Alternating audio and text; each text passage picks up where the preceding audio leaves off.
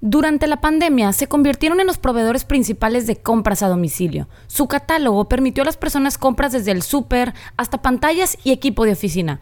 Hoy las empresas de e-commerce enfrentan un gran problema. ¿A qué se debe su mal rendimiento en la bolsa? Finanzas en órbita. ¿Qué tal? ¿Cómo están? Bienvenidos a un episodio más de Finanzas en órbita. Dani, ¿cómo te encuentras el día de hoy? Excelente, Rafa. ¿Tú cómo estás? Qué gusto saludarte otra vez. Igualmente con un gusto de saludarte, también estoy muy muy bien. Y la verdad es que se me hace muy muy padre hablar de este tema que es pues oye, a las empresas de e-commerce y poniendo como referentes a lo mejor de esta industria a Amazon, Mercado Libre y Shopify, pues les fue excelente durante la, pandemia, o sea, después del crash bursátil, fueron las que más despegaron, alcanzaron máximos históricos, tuvieron rendimientos que ahorita les platicaremos espectaculares, pero luego han venido ya unos meses donde todo lo contrario y pareciera que estas empresas pues están incluso llegando a perder más de lo que en algún punto tuvieron antes de la pandemia. Ahorita hablaremos en, particular de cada una de estas. Entonces, a mí se me hace padrísimo poder realmente, pues, entender cómo, cómo, cómo sucede esto, por qué sucede esto, porque como inversionista, hace no mucho, hace dos años pareciera que era la mejor opción invertir en estas empresas y a lo mejor hoy pareciera que no. Entonces creo que valdría mucho la pena pues entender los por qué se, están, se está dando esta, esta situación, que se está revirtiendo pues todo ese rendimiento impresionante que tuvieron estas empresas durante la pandemia. Es increíble, es increíble Rafa lo que mencionas porque definitivamente en el 2020 pues en general los consumidores gastaron 762 mil millones de dólares y en el 2021 870 mil millones. O sea, estás hablando de un 14% de incremento en temas de gastos de e-commerce. Pero bueno, definitivamente ahorita con todo este pues reincorporación al mundo normal, que bueno, ya cada vez es más normal definitivamente, pues obviamente se está viendo aquí un ajuste. No digo que, que está dejando de crecer, definitivamente no, pero de alguna u otra forma, pues ya la vuelta a la normalidad está haciendo que muchas personas estén pues comportándose de, de diferentes formas en temas de consumo, aunque ya muchas otras se quedaron así, ¿no? Y, y bueno, cierto, estos problemas también tienen mucho que ver con la crisis de los contenedores, la cadena de suministro y definitivamente con pues todo lo que está pasando Rusia y Ucrania de alguna forma directa o indirecta va, está, está afectando este digamos que tenemos un, una ensalada, una ensalada, Rafa, de muchas cosas que definitivamente pues están afectando a estas compañías del sector tecnológico, sobre todo en específico el tema del e-commerce, ¿no? Y, y, bueno, yo tengo aquí ciertos puntos, no sé si me permitas primero compartirte los que hicieron que el e-commerce pues fluyera, o sea, subiera y, y, lo que está pasando ahorita actualmente, que definitivamente tú también tienes acá unos pequeños insights que nos van a ayudar muchísimo a entender lo que ocurre dentro de este giro. Pero bueno, entendiendo. Sí, claro, dale, Dani. Gracias, entendiendo un poquito sobre el tema de lo que hizo que se subieran para, pues para arriba, literal, valga la redundancia, todo sube para arriba.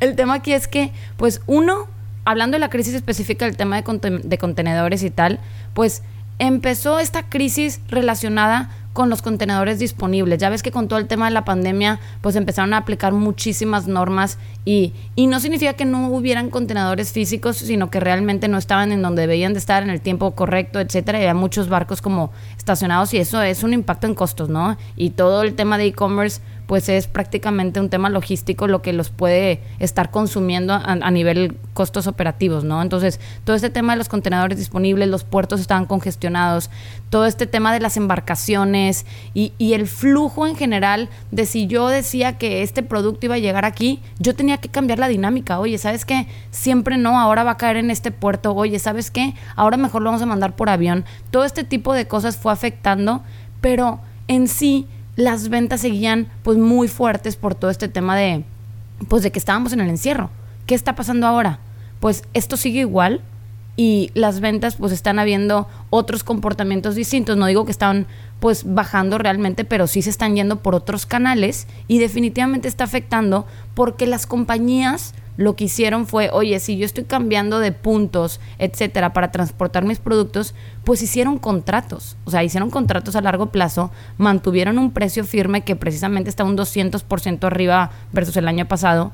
Y pues obviamente a que se recupere este tema de, costos, pues va a tomar un tiempo. Y dado que viene todo este tema de las tasas de interés que vamos a platicar, pues ya más adelante, pues definitivamente, pues yo sí veo que, que va persistir o durar un poco más para que se recupere. Buenísimos tus puntos, Dani. La verdad es que coincido completamente contigo y a mí me gustaría complementarlo.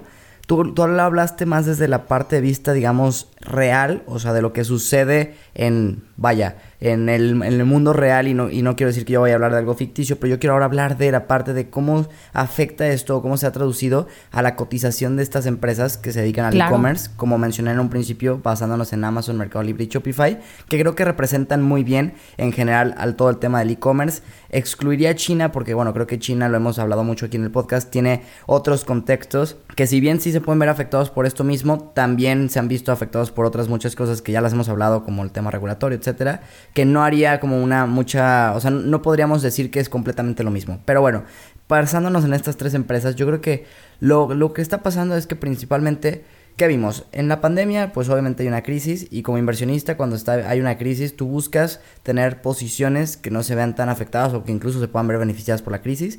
Y pues e-commerce, evidentemente por lo que ya platicaste, encierro, etcétera, eh, fue muy evidente que se iba a ver beneficiado y eso hizo que estas empresas llegaran a alcanzar niveles muy elevados y los que invirtieron en, las caídas, pues bueno, vieron rendimientos brutales. Pero incluso si tú no habías invertido en la caída, realmente pudiste ver rendimientos muy buenos, aunque hayas invertido a finales del 2019, tus de estas empresas crecieron bastante. ¿Por qué? Porque pues obviamente, la, aunque había una crisis, el gasto de las personas estaba dando a través de e-commerce y estas eran empresas que te permitían comprar o vender a través de e-commerce. Entonces, pues obviamente imaginemos el boom. ¿Qué sucede? Esto trae consigo trimestres donde los crecimientos eran de doble, triple dígito, incluso en muchos casos. Entonces, estos inversionistas se, acostumbraron muchos, sobre todo muchos inversionistas nuevos, a ver este tipo de crecimientos y decir, oye, pues así yo espero que sigan creciendo. Y evaluaron las empresas proyectando crecimientos iguales. ¿Qué sucede? Ahorita, como tú bien dijiste, el e-commerce no va a dejar de crecer y no ha dejado de crecer. Pero sin embargo, estas empresas vieron una desaceleración. Y al ver una desaceleración, si tú como inversionista esperabas que siguiera creciendo a los ritmos de pandemia, pues evidentemente te llevas una excepción y se empiezan a ver caídas en estas empresas. Al grado que realmente, por ejemplo, incluso Shopify de estas tres que menciono, ya ahorita su acción vale incluso menos que al 31 de diciembre del 2019. Entonces, a pesar de que sus ventas desde ese periodo hasta ahorita han crecido 205%, su ingreso por acción era negativo. A finales del 2019, 1.10 dólares este, de pérdida por cada acción. Y ahorita está en 1.44 dólares de ganancia por acción. Y estás teniendo la misma empresa incluso más barata. Entonces esto nos habla de que al final del día el mercado pues no siempre va completamente de la mano con lo que realmente está pasando en la vida real y que además proyectan a futuro. Y también otra cosa que creo que es importante decirlo es que en estas empresas se manejan mucho por volumen, sobre todo Amazon y Mercado Libre más que, que se que digamos que son una plataforma donde tú llegas como directamente a vender. Shopify te permite crear o te da la infraestructura para tú poder vender a través de ellos, pero es, es un, ligeramente distinto. Pero son negocios de poco margen, donde se vende por volumen, pero lo que tú nos comentas, oye, están subiendo los costos de logística, etcétera, etcétera, eso les golpea muy duro porque de alguna forma ya, ya, tienen un margen pequeño, pues todavía se reduce y eso también obviamente pues ha afectado mucho en, el, en lo que los inversionistas perciben. Y como la, la inflación se sigue viendo de largo plazo, y, ya no tan de corto, o, bueno, quizás largo me fui, pero mediano plazo al menos sí, pues también eso ya afecta en que muchos digan, no, dices que creo que ya no va a ser tan buena idea tener mi dinero en estas empresas y quizás por eso mejor cambio a otras que en estas situaciones se vean un poco más defensivas ante cómo está el contexto económico. Es increíble lo que mencionas, Rafa, porque definitivamente les está costando pues absorber mucho de este incremento en costos a estas compañías, ¿no?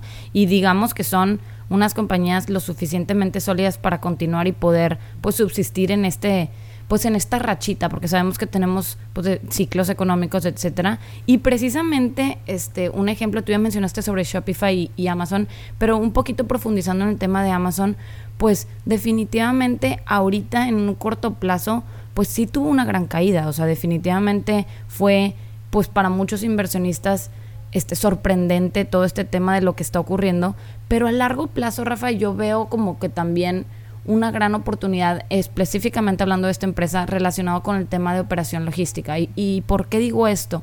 Porque ha estado últimamente invirtiendo en todo este tema de, pues de cientos de, de aviones, transportes y sobre todo almacenes, que, que lo hizo en los años anteriores, y pues ahorita, pues esa inversión definitivamente no le, no le ha dado el rendimiento, pero eventualmente lo dará, ¿no? Y, y yo veo un potencial de que se vuelva pues hacia este rumbo de la industria logística pues una gran competencia pues para UPS, FedEx y muchas otras compañías, pero ahorita precisamente en este momento pues no está ocurriendo lo ideal dado el escenario de los costos que han incrementado muchísimo, pero la gran pregunta aquí es pues van a persistir estos costos para siempre, pues la verdad es que yo me atrevería a decir que no. O sea, definitivamente son ciclos y tocará que ya en un momento dado que se vaya ajustando, pues esta inversión que, que hizo Amazon, pues definitivamente pues le va a traer estos rendimientos esperados que hicieron pues durante la pandemia. Fíjate, Dani, que justo yo quería preguntarte que cómo veías Amazon de cara al futuro, todos los que te escuchamos aquí en Finanzas en órbita sabemos que eres fan de Amazon, accionista, etcétera. Y yo y te lo pregunto porque en algún punto hace no mucho tú llegaste a mencionar en, en un par de podcasts que realmente Amazon ya no era la misma inversión que lo que fue hace unos años. Y me queda claro que, bueno, eso seguramente sigue siendo. Pero también creo que con las caídas que ha tenido últimamente podría ya ser más interesante y me gustaría que me des tu punto de vista. Porque yo, por poner en contexto con números, tú sabes que a mí me gusta ver las cosas mucho con números. La acción de Amazon del 2, de 31 de diciembre de 2019 a la fecha ha crecido un 24%. Lo cual, digo, eh, este, está realmente aceptable. Digo, es una empresa muy grande, lo que tú quieras. Y considerando que, bueno, obviamente ahí ha habido una montaña rusa en el valor de sus acciones en este, en este periodo. Pero bueno, es lo que ha crecido neto. O sea, si tú hubieras comprado en 2019, a finales de 2019, te olvidas de la acción y hoy la ves, llevarías un 24% de ganancia más menos. Ahora, sin embargo, su earnings per share ha crecido 81% y sus ventas 70%. Eso quiere decir que realmente el crecimiento de la acción ha sido menor a lo que ha crecido la empresa en la vida real. Sin embargo, también sabemos que los inversionistas van o voltean siempre a ver de cara al futuro. Entonces yo aquí te preguntaría, Dani, ¿ves justificado que hoy la evaluación de Amazon esté más, digamos, barata que lo que estaba a finales del 2019? ¿O crees que realmente no está justificado? O sea, digo, si estuviera justificado es porque también crees que va a crecer ya mucho más lento en el futuro. Si no está justificado, bueno, pues explícanos por qué y danos tu punto, ¿no? Que me interesaría y yo creo que a todos los que te escuchamos valdría mucho la pena escuchar de qué opinas de esta gran empresa. Claro, mira, primero lo dividiría en dos, ¿no? Uno, la acción, que es una cosa, y otro, la empresa, que es otra, definitivamente, y luego las vamos a empatar, ¿no? Entonces, hablando de la empresa como tal, pues definitivamente ha tenido un incremento en pues sobre todo en, sectores, o sea, ha hecho unas inversiones increíbles y lo que más me gusta es sobre todo el tema de los activos. O sea, está en el mundo digital, pero también en el mundo real, pues cuenta con almacenes, centros de distribución, cuenta con, pues de hecho tiene decenas de aviones, cientos de camionetas, que realmente pues está en ambos mundos. Y a mí, en lo personal, pues una empresa que le apuesta a un solo mundo, pues puede crecer mucho, pero ante este tipo de fluctuaciones en los ciclos económicos, pues presenta riesgos, ¿no? Y lo que pasa con Amazon es que está en ambos, o sea, está en los dos. Si, si pasa alguna cosa donde entra el mundo digital, ahí está. Si ahora estamos en el mundo real, ahí está y se está diversificando también en sectores. Ahorita vimos que está también en el sector salud, eh, está con todo el tema de, de, Whole Foods, con todo el tema de los groceries, está en e-commerce, está con Amazon Web Services. Entonces, definitivamente esta diversificación, y estoy hablando de, de muchísimas cosas que esta gran empresa está haciendo, me gustan y, y, de hecho está construyendo una, una nueva red que se llama Buy with Prime y es precisamente a todos sus suscriptores que de hecho estamos hablando de la mitad de los hogares de Estados Unidos pues tienen una membresía Prime y lo que está ofreciendo es, pues ya ves que Amazon tiene como este alianzas con vendedores o con third parties, o sea, como que yo no lo vendo, pero lo puede vender alguien más. Bueno, les está ofreciendo a estas terceras personas que también tengan ese beneficio Prime. Entonces, eso está acelerando a nivel ventas, pues muchísimo porque le estás agregando pues valor al cliente. Entonces, yo estoy enamorada definitivamente a nivel empresa. Ahora hablemos a nivel acción. Definitivamente, pues no es lo mismo haber comprado Amazon desde hace pues ya años antes de todo este tema que se vino el boom de la pandemia y tal. Y realmente creo yo que ese crecimiento que tuvo pues exponencial no va a ser al mismo, al mismo, eh, a la misma tasa, ¿no? Como a la misma tasa que estaba teniendo Sí, sin embargo, sí veo que estas caídas que ha tenido representan un punto de entrada. ¿Y por qué? Porque no es lo mismo como cuando ves una burbuja y dices, oye, pues es que la verdad no, no está justificado. Yo estoy viendo que la empresa está haciendo muchas cosas y ahorita esta acción, el crecimiento en la acción no es tan acelerado como la está teniendo la empresa. Entonces definitivamente no creo que vaya a bajar. Ojo, esta es mi opinión, ¿verdad? yo creo que es una super oportunidad de entrada si realmente llevas mucho tiempo como queriendo entrar a esta oportunidad. Y bueno, también si dices, oye, es que a nivel portafolio, porcentaje, no se me justifica, etcétera, pues porque tal vez dentro de tu porcentaje dices, no le quiero apostar tanto a Amazon, pues bueno, ya se viene el split o sabemos que también hay muchas alternativas de acciones fraccionadas, ¿no? Entonces, yo diría, no te salgas del tren, súbete. A largo plazo, definitivamente yo le veo un súper potencial y yo siempre voy a estar enamorada y comprometida con mi Amazon. Fiel a Amazon siempre, Dani. Todo y qué bien. Digo, la verdad es que me gustó bastante tu análisis. Creo que siempre una persona que lleva, pues, años, yo creo incluso tú analizando una empresa, pues tiene un punto de vista mucho más global y eso me parece buenísimo. Fíjate que yo también, si tuviera que escoger una empresa de e-commerce como una apuesta segura, sabiendo también que eso implicaría que no espero un rendimiento brutal, yo creo que sí me iría por, por Amazon. Uh, ya te convencimos.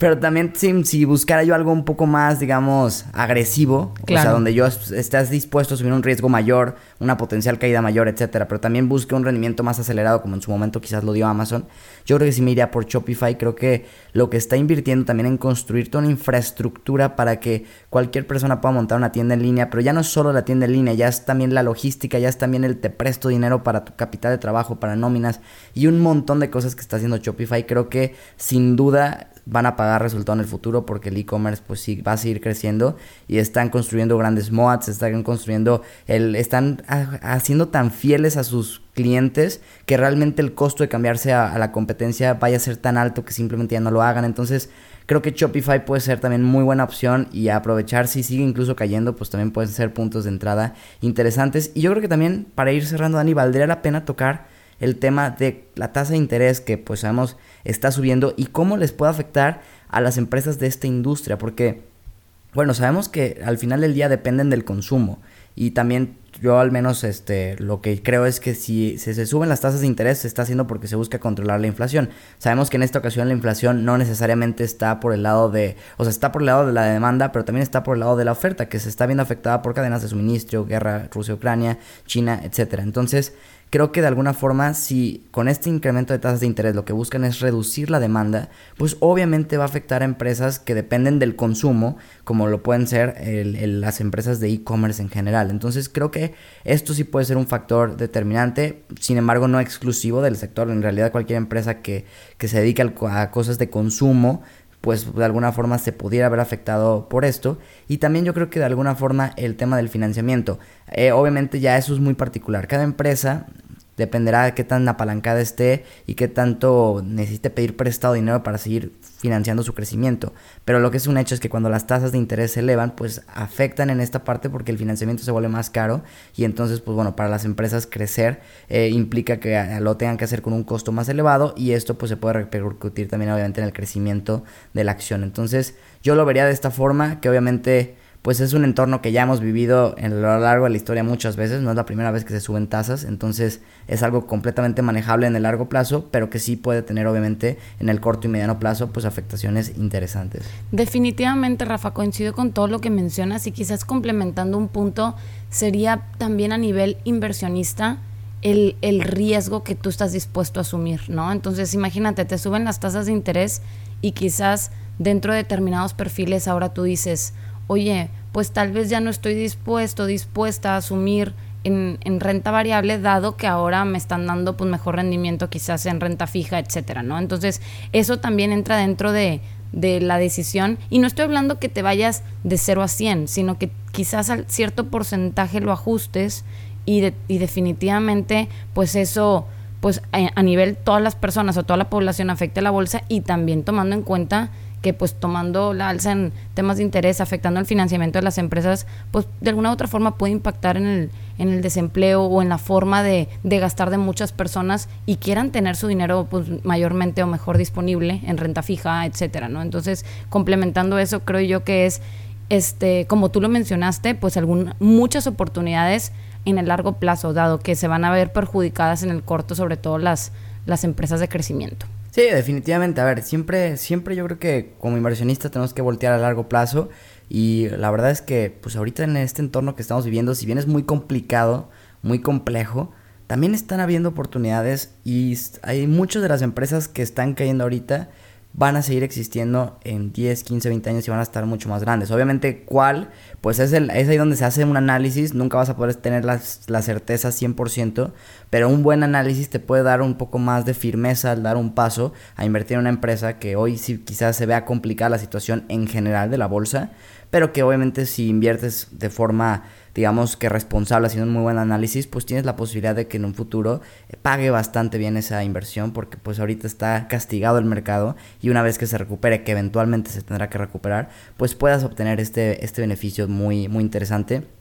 Y como siempre lo decimos, ¿no? O sea, al final del día, si no estás seguro de qué, pues siempre está la opción de ir y comprar un ETF que replique el índice de una de las principales bolsas, como lo puede ser el SP 500 en Estados Unidos. Y con eso realmente te estás asegurando una diversificación y de alguna forma entrar a una oportunidad de mercado bastante interesante. Entonces yo creo que me quedaría, Dani, con eso. También ya de alguna forma hablamos qué opinamos de, estas empresas, Amazon, Shopify, Mercado Libre. No sé si tú quisieras complementar algo antes de pasar ya al tema de ganadores y perdedores. Pues fíjate, Rafa, que mejor conclusión no pudiste dar. Yo quizás el gran complemento sería, oigan, nos, no hay que paniquearnos, sino definitivamente estar viendo con ojos de oportunidad la, la, situación, ¿no? Entonces, en todos lados ante este tipo de situaciones, pues hay oportunidades, simplemente hay que hacer primero un análisis de, del consumidor, porque parte de, ahí, de, de, cómo nos comportamos nosotros como personas, pues impacta en la forma en la que consumimos y la forma en la que invertimos. Entonces, si nosotros hacemos ese análisis, pues nos va a permitir pues ver o identificar oportunidades dentro del mercado y bueno, para nada de paniquearse, vamos a ir con todo.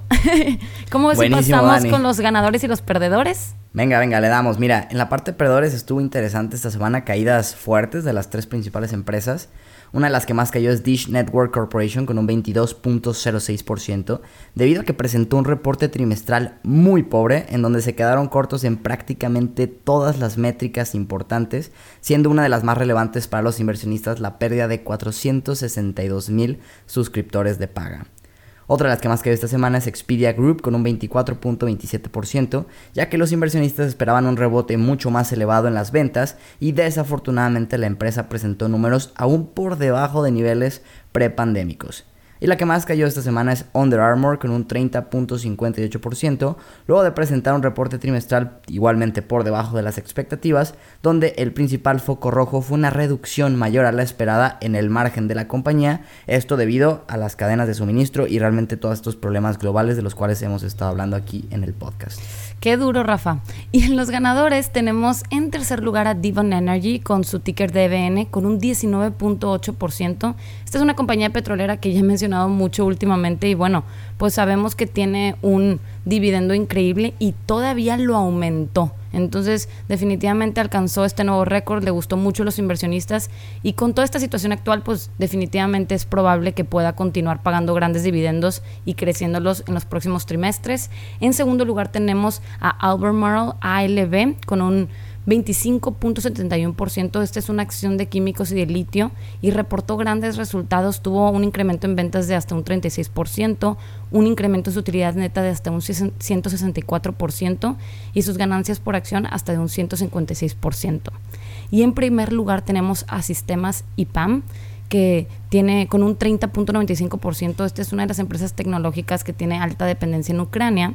Sin embargo, dijeron que están trabajando en reubicar a todos sus empleados y a sus familias. Entonces, pues definitivamente esto significó muchísimo para los inversionistas y está bajando el riesgo pues a nivel empresa y definitivamente tuvo un incremento. No, hombre, buenísima noticia también para todos estos trabajadores. Claro, claro. enhorabuena y pues bueno, Dani, muchas gracias por presentar también este, los ganadores. A ti que te quedaste al final escuchando todo el podcast, también muchísimas gracias. Y pues como siempre, un placer haber estado aquí contigo compartiendo este tema tan interesante, mi Dani. Igualmente, Rafa, que tengas un bonito día y ustedes también, queridos inversionistas. Nos vemos en el siguiente episodio de Finanzas en órbita. Finanzas en órbita.